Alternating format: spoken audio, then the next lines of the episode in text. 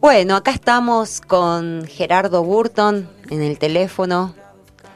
Te saludamos, Gerardo, ¿cómo estás? ¿Qué tal? Buenas noches, ¿cómo les va? Bien. Fernanda, Sebastián, el equipo y la audiencia. Buenas noches. Buenas Gerardo, noches. ¿Cómo estás? Bien, bien, muy bien. Gracias, gracias por la invitación. La teníamos pendiente de hace un tiempo ya. Eh, y bueno, Sí, por fin se pudo dar. Y se Está dio en septiembre. Sí, me, me alegro mucho. Muchas gracias. Bueno, antes de comenzar con las preguntas y, y con las lecturas, eh, vamos a presentar a Gerardo Bru- eh, Burton. Él nació en Buenos Aires en el año 1915, reside en... No, eh, si hubiera nacido en el 15 estaría muerto. ¿O no? Oh, no, no, sabemos. no. perdón, perdón. Eh, empiezo otra vez. Gerardo Burton nació en Buenos Aires en el año 1951 y reside en Neuquén desde 1986. Es periodista, editor de libros y escribe poesía. Sus libros son eh, Radiofotos del año 2004, Tranvía 4 del año 2013, Heridas que no cierran, año 2017 y Cantares de junio, su último libro publicado este año. Recopiló, eh, recopiló sus libros publicados hasta el 2007 con el título Obra Junta y en el año 2013 apareció La Piedra y la Raíz, una selección de artículos periodísticos. Para empezar esta entrevista, queremos eh, describir un poco el, el último libro publicado, Cantares de Junio. Eh, sobre él, Alejandro Flynn, en un artículo de la agencia Paco Urondo, recuerda una cita de Oscar eh, Wilde para presentar la obra. Y dice, donde hay dolor existe un territorio sagrado.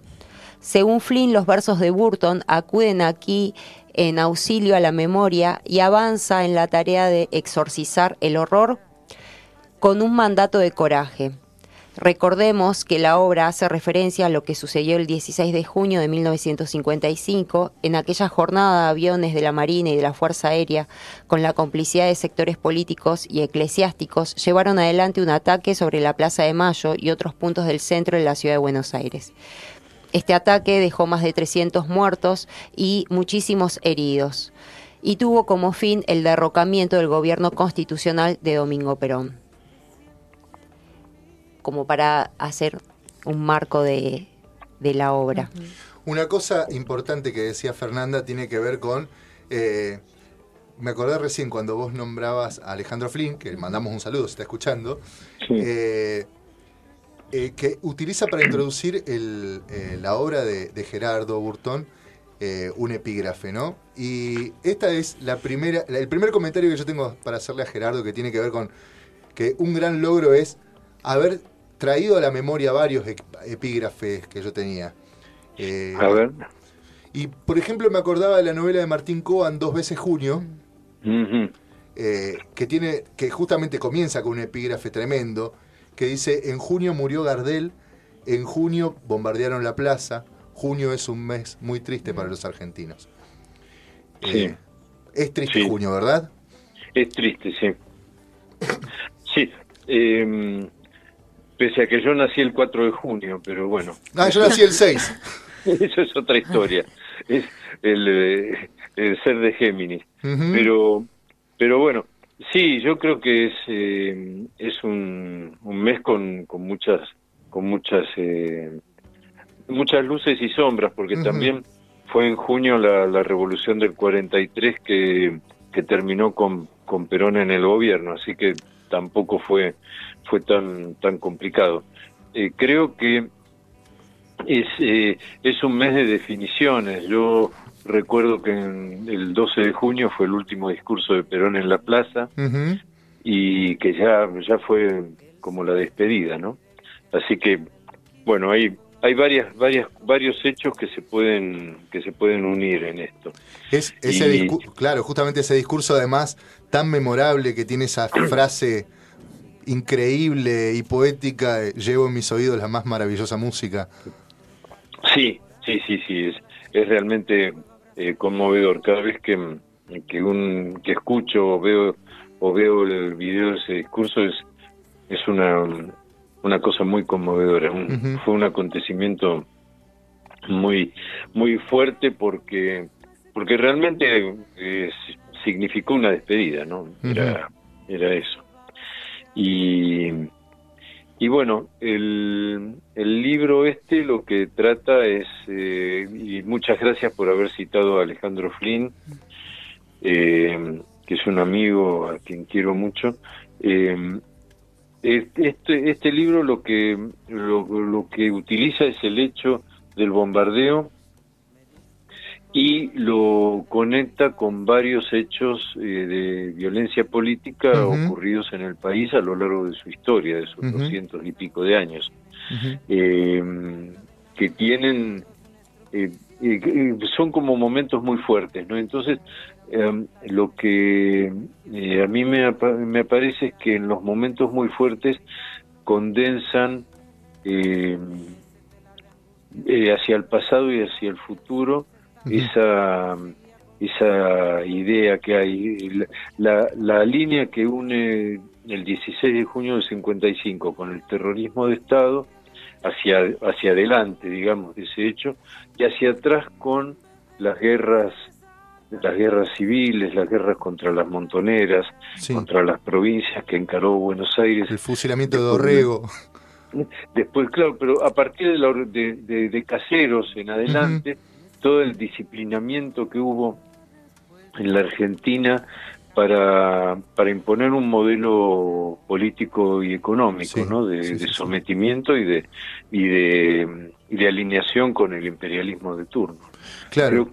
Creo, que eso es un poco lo que lo que ocurre con ese con ese hecho que, que transcurrió en, en unas pocas horas ese ese día 16 de junio. Vos sabés que eh, cuando se cumplió el bicentenario eh, en 2010, al poquito tiempo eh, el, ilustrador y humorista gráfico Rep sacó un libro que se llamó 200 años de peronismo.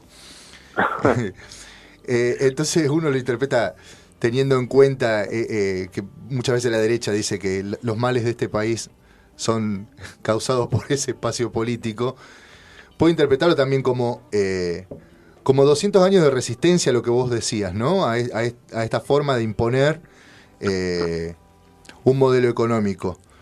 Eh, y en tu libro, como que yo lo vi muy claro esto, ¿no? Como eh, hay también una definición acerca de, la historia, de, de, lo que es la historia, ¿no? hay un planteo muy fuerte en torno a la ingenuidad de pensar que la historia avanza hacia adelante y no de considerarla como una espiral, ¿no? Yo, sé, claro, porque eh, eso yo creo que es un... Eh, los historiadores me van a se van a enojar conmigo, pero... No escuchan. Este no escuchan nuestro programa. Yo, creo que es como, como una... Eh, creer que la historia es un progreso es, como una especie de, mito moderno, ¿no? Exactamente. creo que, que la historia tiene marchas hacia adelante y contramarchas. y, y, a veces las contramarchas sirven para tomar envión y a veces no sirven para tomar envión, sirven, sirven para esconderse en la retaguardia. Porque, porque evidentemente eh, no, no, no, no siempre se puede se puede avanzar y además avanzar hacia dónde, avanzar hacia qué. Claro. Eh, creo creo, eh, por ejemplo, en la época de, del, del menemismo, la utopía nuestra estaba en el 45. y, y gracias a los gobiernos de Néstor y de Cristina, volvimos a tener una utopía que estaba que estaba en el horizonte.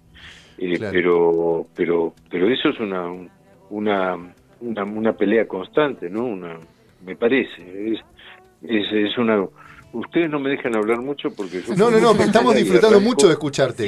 Eh, eh, pero, me parece un poco eso y que, y, que creo que eh, la, la, la, historia también tiene, y por eso me interesa la, la, mirada poética sobre esto, creo que tiene una deuda con el mito. Los mitos también eh, influyen en la historia. Los mitos sirven para explicar qué es lo que nos pasa, qué es lo que nos, por qué estamos en, donde estamos, el sentido de nuestra existencia y, y lo, lo, explican de una manera eh, alegórica y metafórica. Entonces, de ahí tenemos que sacar conclusiones. Y yo creo que por eso todavía siguen vigentes los relatos míticos eh, porque porque permiten múltiples interpretaciones y la poesía es lo que nos permite también eso interpretar de distintas formas un, un hecho que queda congelado en el pasado o que podemos ver hacia el futuro. Hacia adelante. Gerardo, ah, mientras te, escuchaba pensaba en, una pregunta que se me ocurrió, digamos, pensando por qué, cuál sería la motivación de volver sobre ese punto histórico. En algún momento ya algunos lo, lo, respondiste, digamos, pero cuál es la motivación, por qué volver y armar un poemario sobre ese sobre ese hecho, ¿no? Eh, pues la, respuesta es, eh, es muy banal. Yo eh, em, me llamó mucho la atención el, avión que está en la entrada del aeropuerto. Sí, sí, sí. Un día yo tomando un café con un amigo, este me dice, mira, ese fue un Gloster, que bombardearon Plaza de Mayo, ametrallaron Plaza de Mayo. Y yo me pareció una humorada que estuviera ahí. En el aeropuerto. En, el aeropuerto que se llama Perón. Claro. Y después eh, lo que pasa es que empezó la pandemia y yo estaba sin, sin eh, tenía que inventarme algo para no para no, este, para, para, no deprimirme, viste, esas cosas que te dices, bueno, ¿qué hago, qué hago, qué hago? Y yo tenía la, la idea de trabajar este tema. Entonces, eh, eh, había como internet, gracias a internet está hay disponibles un montón de cosas eh, documentales eh, libros eh, artículos y todo. Empecé a trabajar con este tema y sobre todo con el a partir del, avión. Después había un hecho que yo hace unos años hablando con mi madre mi madre tiene 92 años. Mm. hablando con mi madre por los bombardeos, no sé por qué salió el tema, me dice, pero si vos estuviste ahí. Y yo le digo, ¿cómo estuve? Y, resulta que yo tenía cuatro años y había ido al centro de Buenos Aires a hacer un trámite a la, Plaza de Mayo con mi abuela. Ese día salí y, volví después del mediodía cuando ya había ocurrido el, ya, ya, estaba el, bombardeo, ¿no? Había pasado, o había pasado una parte. Y y bueno, le, le, le dije a ella que, que me contara cómo había sido, que me lo escribiera, porque ella vive en Buenos Aires. Eh, lo escribió, me lo mandó y bueno, a partir de eso empecé a trabajar el, el los poemas, los textos. Y después eh, esto se, se mezcló con, con temas con temas del rock, con algunos del tango, eh, con, con libros, con con citas de, de, documentos, de, canciones y, de, y, de, y de consignas, ¿no? Sí, sí, sí. Yo ahí eh, me acuerdo que en mi infancia había una, una canción que se, que se cantaba en, en, las, en las misas, que era Salve al, salve al pueblo al pueblo argentino, y esa es la canción que, que se convocaba, eh, que se había convocado para Corpus. Claro, claro. Junto con Era la, canción con del el, Congreso Eucarístico del 34 que después se cantaba en las manifestaciones antiperonistas de, de, Corpus cuando y de la iglesia cuando la iglesia ya se había peleado con, con, Perón, ¿no? Y que terminaron en, la, en las salas pintadas con el Cristo vence. Claro, claro, eso. Entonces, todo, toda esa, esa y después vas encontrando líneas. Eh, por ejemplo, los, los eh, protagonistas de los atentados son gente que después... ¿Fue, fue eh, funcionaria pública?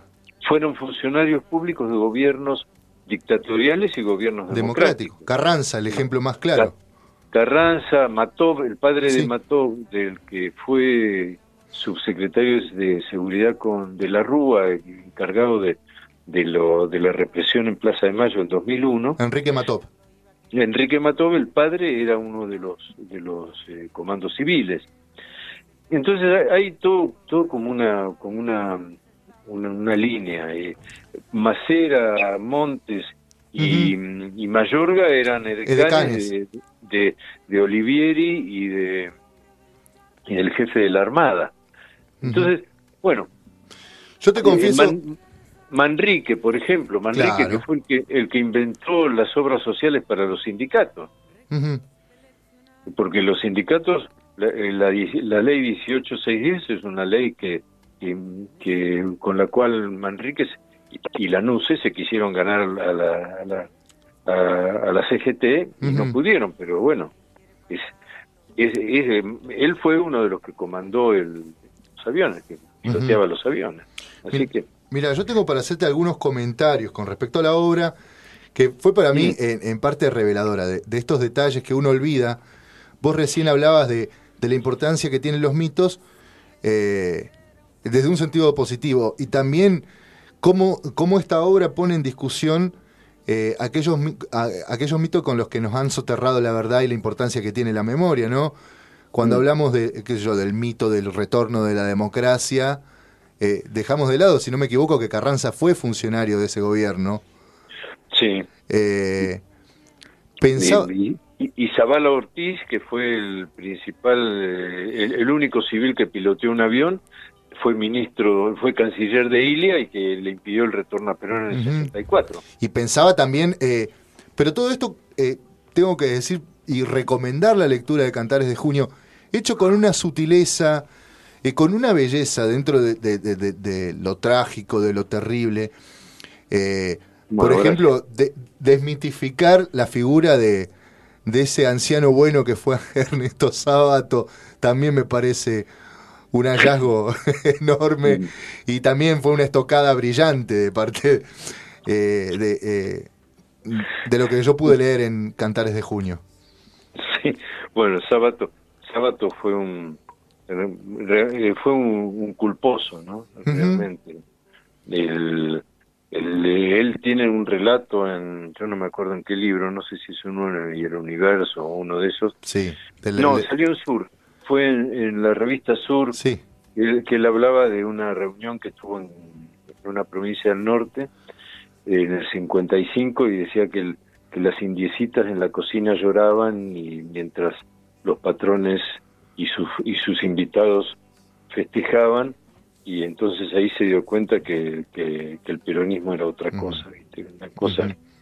Sí, se dio cuenta después. Claro, se dio cuenta después. darse cuenta después, en algún sentido, no tiene... Sábato es eh, trabaja de eso, de darse cuenta después, ¿no? Es cierto, es cierto. Sí.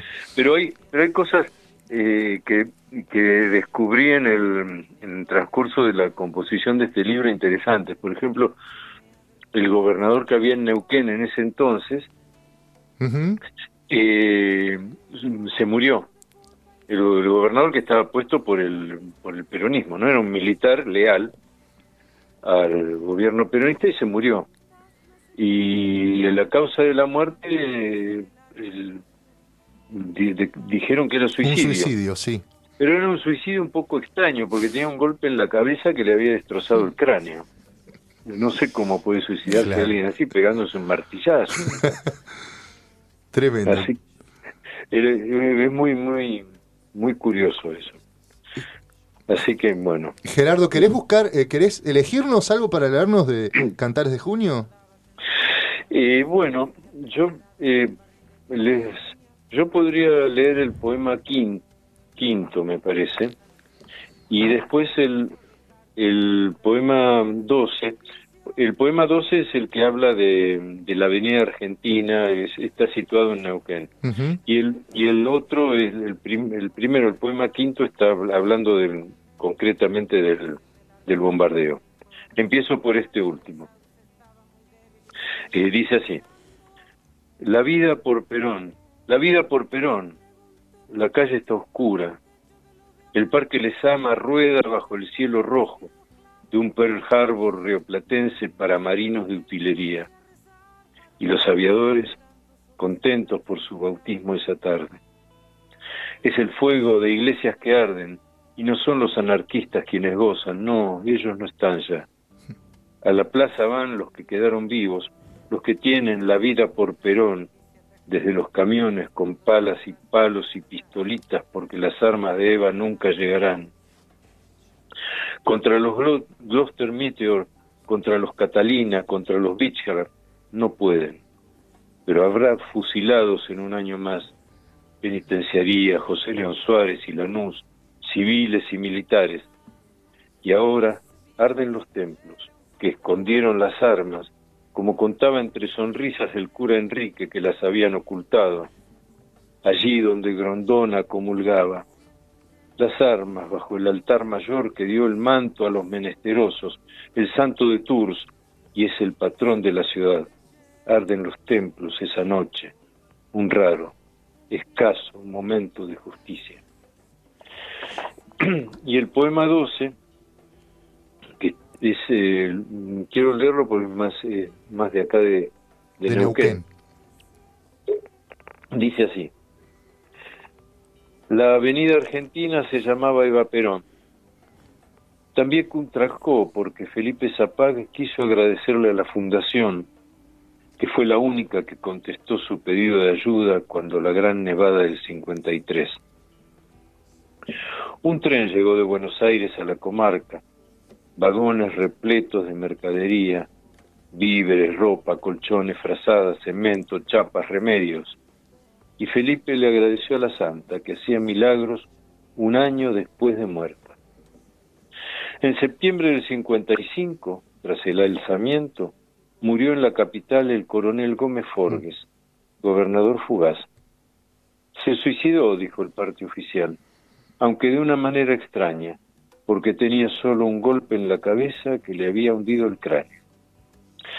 En esos días, con un tractor derribaron el busto de Vita en la, plazoleta de, en la plazoleta de la Avenida y Galver y lo destrozaron. Pero Felipe salvó el que estaba en Cutralcó, ese busto que había sido fundido con bronce donado por los vecinos agradecidos. Aunque en realidad lo salvó dos veces, ese año y en el 76, cuando lo hizo llevar de la legislatura a su casa para esconderlo el 24 de marzo. Mm.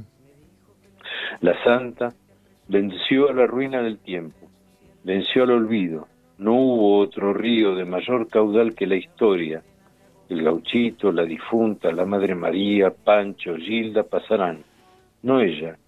No era un ramito de no me olvides en un florero de plástico fotoajada en el espejo del colectivo, en altarcitos de la villa, grito mudo en el afiche del renunciamiento.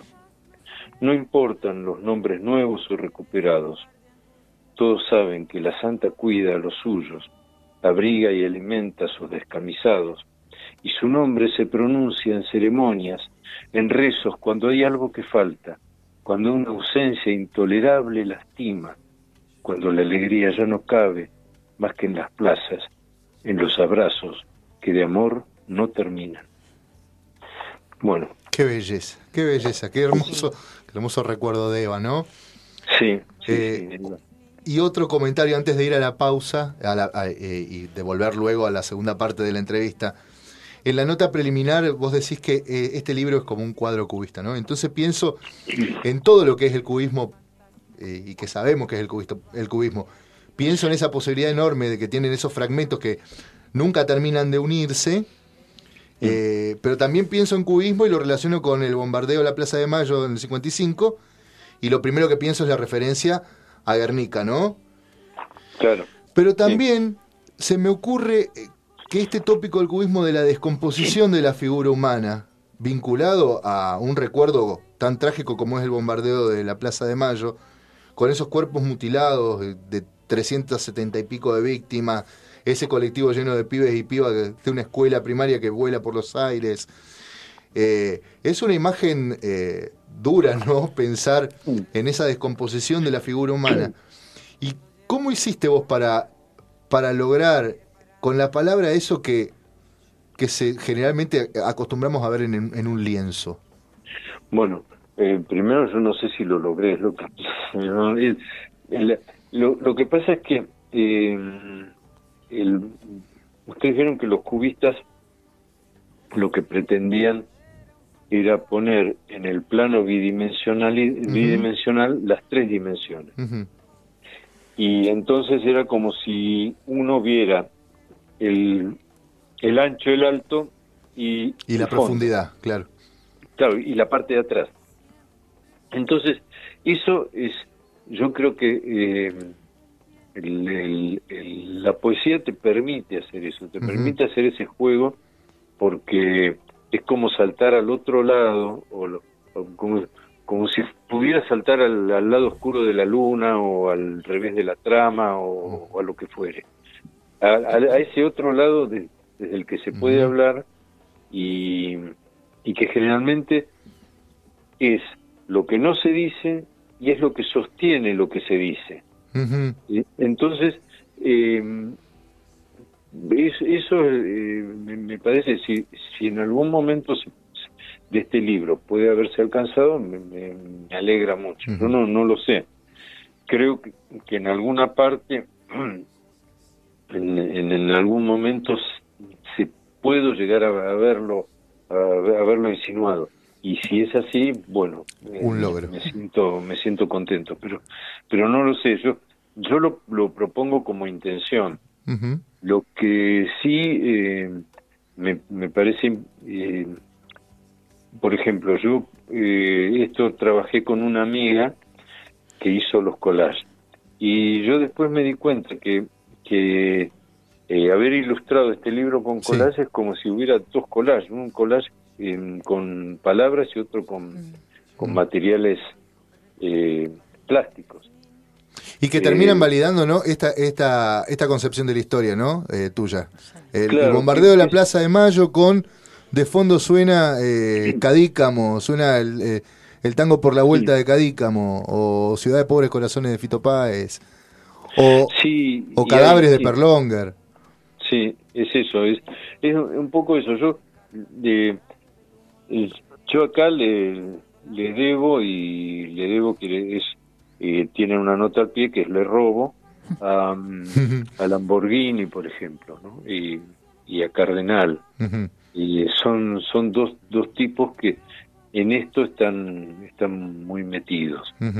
Eh, me, me, me, interesa eso, me, me, me, interesa meterme en, con, con otras artes y que las otras artes se entrecrucen aquí adentro, a, ver, a ver qué pasa, a ver cómo, cómo funciona todo esto.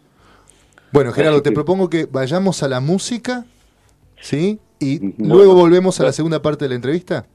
Sí, bueno, está bien, está bien. Eh, me parece muy bien. Muchas gracias. Bueno. Bueno, y continuamos con la segunda parte de la entrevista a Gerardo Burton y bueno, Fer va a hacer una segunda presentación que siempre hacemos. Acá estoy. Eh, bueno, como decíamos, Gerardo, además de dedicarse a la escritura y a la edición, eh, esto no lo conté anteriormente, pero eh, editó en forma artesanal varios poemarios con su sello, La Cebolla de Vidrio Ediciones, que no solamente obras suyas, sino también obras de, de, otros escritores y escritoras, y tiene en su haber más de 40 títulos de Patagonia, de Buenos Aires y también de Francia. Em, integra el equipo de investigación del Centro Patagónico de Estudios Latinoamericanos que conduce Laura Polastri. Eh, participó en ediciones colectivas, antologías, muestras de poesía, espectáculos performáticos y en festivales y encuentros de poesía en el país y en el exterior. Bueno, Gerardo, en esta segunda parte eh, te habíamos dicho que que nos leas algo nuevamente para, para continuar. ¿Te parece? De acuerdo. Voy a leer el poema eh, un poco que, que dio origen al, al, libro, como conté antes. Se titula Preguntas al Gloucester Mission en Neuquén. Para escarnio de los grasas está ahí. Es para que no olviden el terror o simplemente custodia el aeropuerto con nombre del presidente que no pudieron matar. ¿Es así o no? ¿Sabe alguien dónde voló entero o dónde alguna de sus piezas el motor, quizás alas o ruedas. ¿Recuerdan los aceros, esos vuelos rasantes, la metralla en ráfagas de plomo luminoso sobre la gente en la plaza? ¿Sabe alguien quién estaba al mando y dibujó su propio Guernica en el Plata? Bueno, este es el, como les conté antes, el poema un poco el que el, primero, el que dio origen al, al libro. y, y, ahora voy a voy a leerles el poema número 19 que dice así: 350 o más y más tarde 30.000. Santiago Maldonado y ahora Facundo Astudillo, muchos más. Y no pueden en estos versos las infinitas pibas, las muertitas, las menos. De ahí se vuelven mejores, buenos quizás. Todo el odio no hace una historia. Rafael Nahuel lo sabe, ya en el lago, y Maldonado en el río, y tantos en el plata rojo de sangre, rojo de amor, ganándole al odio negro. Todos estos números, no por ser más, sino por el amor, por la vida en el amor, y porque así es la felicidad, con tantos, así en la tierra como siempre. Bueno, esos son los, los dos poemas que quería compartir con ustedes pienso en la en, en esta cita que eligió em, Alejandro Flynn, ¿no? Donde hay dolor existe un territorio sagrado. Y, y me parece que con, con estas poesías eh, se logra esto, ¿no? De, de volver sagrado eso que, que, fue tan doloroso y que sigue siendo, porque la, la última refiere a situaciones que todavía están, están a eh, flor de piel, a flor, de, piel, exactamente. Son muy cercanas. Sí, es, es eh, lo, que ocurre, es lo que ocurre con, con la violencia, ¿no? no eh, adquiere distintas formas y, y, siempre necesita que estemos alertas. Nosotros necesitamos estar alertas para no para que no para que no se para que no se naturalice, no, no es un verbo que se utiliza mucho, últimamente, pero pero creo que es así para que para que no pensemos que todo es normal. Claro. Eh, eh, no no es normal eh, matar gente, no, no es normal la violencia, ¿por qué? Sí. ¿Por qué tiene que ser así? Fusilar un maestro. ¿Cómo? Fusilar un maestro. Claro, eso no no no no son cosas cosas normales. Mm. son son cosas que ocurren y que, y que tienen cierta, cierta voluntad y a, las que hay que ponerles una voluntad distinta, una voluntad otra, me parece. Y llena de amor, como sostenías. Sí, sí, sí. Gerardo, te, saca, te saco un poco de eje para, para la pregunta de la segunda parte de la entrevista, mm. eh, que bueno, es una pregunta que siempre hago y me interesa saber qué, qué pensás sobre esto. ¿Crees que existe algo propio de la escritura o de la narración patagónica como una identidad propia? Bueno, sí, yo... Mira, lo que hay... Eh, la, la, Patagonia tiene, eh, tiene como varios momentos o, varios, varios planos. Eh, yo, yo vivo acá desde el 86 y cuando vine acá, había, era muy fuerte la, la literatura producida por los viajeros de principios del siglo XX, o sí, finales del, del XIX y principios del XX. Y la, la literatura que se producía acá era, eh, digamos, eh, era incipiente, pero no incipiente porque no porque no tuviera una, eh, porque no se produjera, sino incipiente porque no no no no le daban bolillas. No se publicaba. No, no tenía espacio. Eh, había gente que estaba que estaba publicando con mucho esfuerzo, escribiendo con mucho esfuerzo y no tenía los, los espacios. Yo recuerdo que eh, a finales de la dictadura estaba se creó el Centro de Escritores Patagónicos en, entre Neuquén y Cipolletti, y, en Madryn se empezó a organizar el encuentro de escritores de Puerto Madryn, y en el sur, en, Santa, en el límite entre Santa Cruz y Chubut, un poco más al sur de Madryn, digo, ¿no?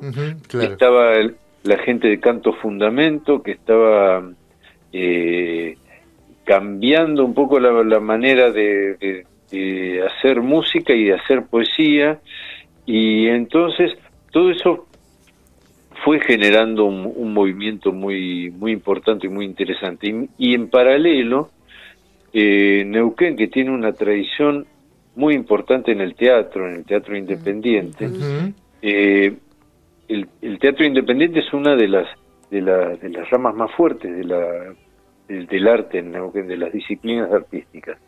Eh, tiene, tiene una presencia desde la época del, del territorio de la década del 30 o incluso antes. Es, es un, una cosa muy, muy, tiene una potencia muy fuerte y de hecho por eso es tan, tan importante la, actividad teatral en la, provincia de Neuquén. Eh, entonces, volviendo a la pregunta que me hiciste, eh, para mí hay una, una voz patagónica y, y, hay eh, un, un grupo de poetas, narradores, narradoras, dramaturgos, dramaturgas que tienen una, una impronta patagónica.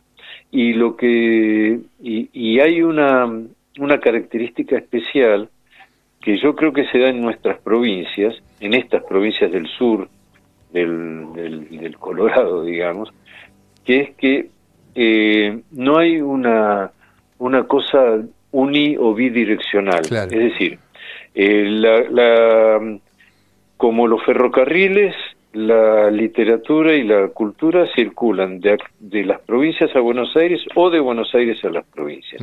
Es decir, si uno busca legitimación, tiene que ir a Buenos Aires. Y cuando de Buenos Aires te rebotan y te dicen sí, viste, es, ese ida y vuelta, retiro o constitución, eh, las provincias. No, en la Patagonia la cosa es, eh, es, es, transversal. Entre, eh, entre nosotros y nosotros. Hay como, hay como, como redes, es una cosa reticular, no es una cosa uni o bidireccional.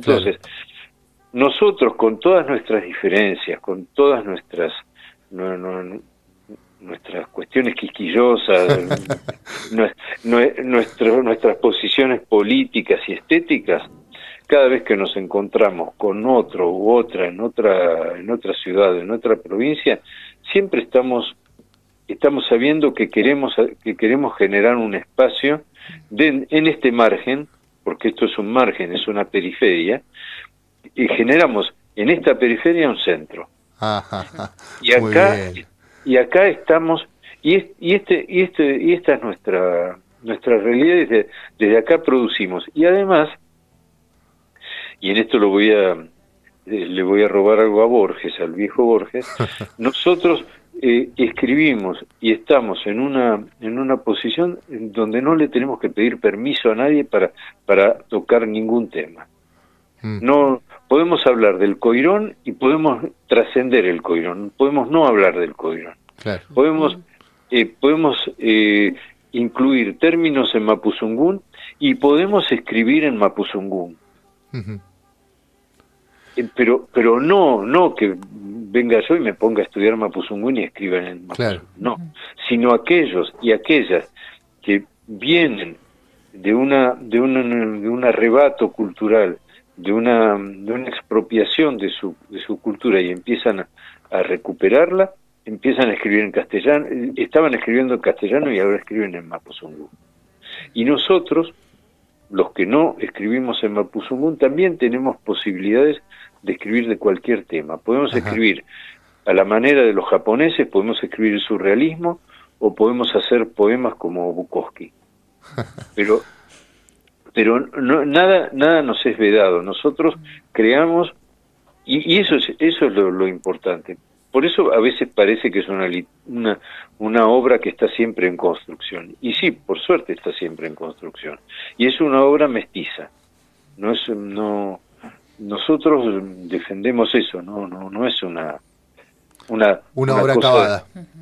Claro, y, y, es, y es una cosa que siempre que, que siempre tiene tiene intercambios, no no no no está eh, como como acabas de decir vos, no no está terminada, no no hay una una consagración que diga, no, esto yo no me meto en esto porque porque no me corresponde. No, ¿cómo? ¿Qué no me, qué no me va a corresponder? Sí, sí. Bueno, Gerardo, eh, no, te comprometemos para una, segunda entrevista, porque ah, nos quedamos con ganas de seguir hablando. Bueno, eh, muchas gracias. Muchas te, gracias. te mandamos un abrazo enorme, gracias por tu disposición y por tu tiempo. Gracias por compartir eh, la lectura de Cantares de Junio, tu último libro publicado en este 2021. bueno, muchísimas gracias. Te saludamos. Gracias a vos. Un abrazo a cada uno y cada una de ustedes. Un abrazo. Un abrazo. Hasta pronto. Hasta pronto.